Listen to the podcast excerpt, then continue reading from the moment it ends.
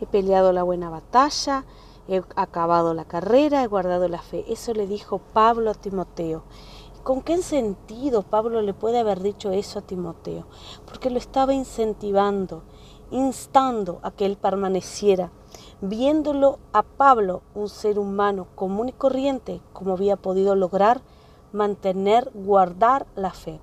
Eso nos hace pensar que, que guardar la fe es un hecho importantísimo para que podamos em, permanecer en Cristo Jesús. La batalla las, las peleamos, las batallas eh, eh, eh, las batallamos, las peleamos, las guerreamos, acabamos la carrera. Un día esa carrera, esa constante, ese constante fluir, ese constante movimiento, ese constante mover, un día va a parar. Y ese día vamos en gloria con Cristo Jesús.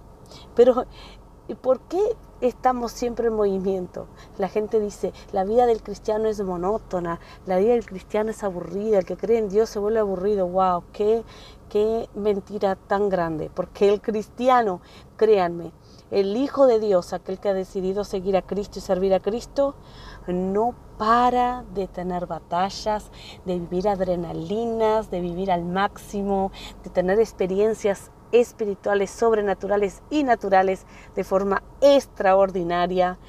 Uy, gozos inexplicables, paz que sobrepasan todos los entendimientos si guardamos la fe. Porque la fe en creer en que Cristo Jesús ha muerto y ha vencido, ha resucitado y está a la diestra del Padre. Hijo de Dios, unigénito que vino porque el Padre amaba al mundo y vino a rescatar lo que se había perdido. Y a través de su sangre, su sangre poderosa, eh, hubo expiación de pecados para todos aquellos que creen en Él y tienen fe en que Cristo Jesús es el Hijo de Dios que vive y reina por los siglos de los siglos.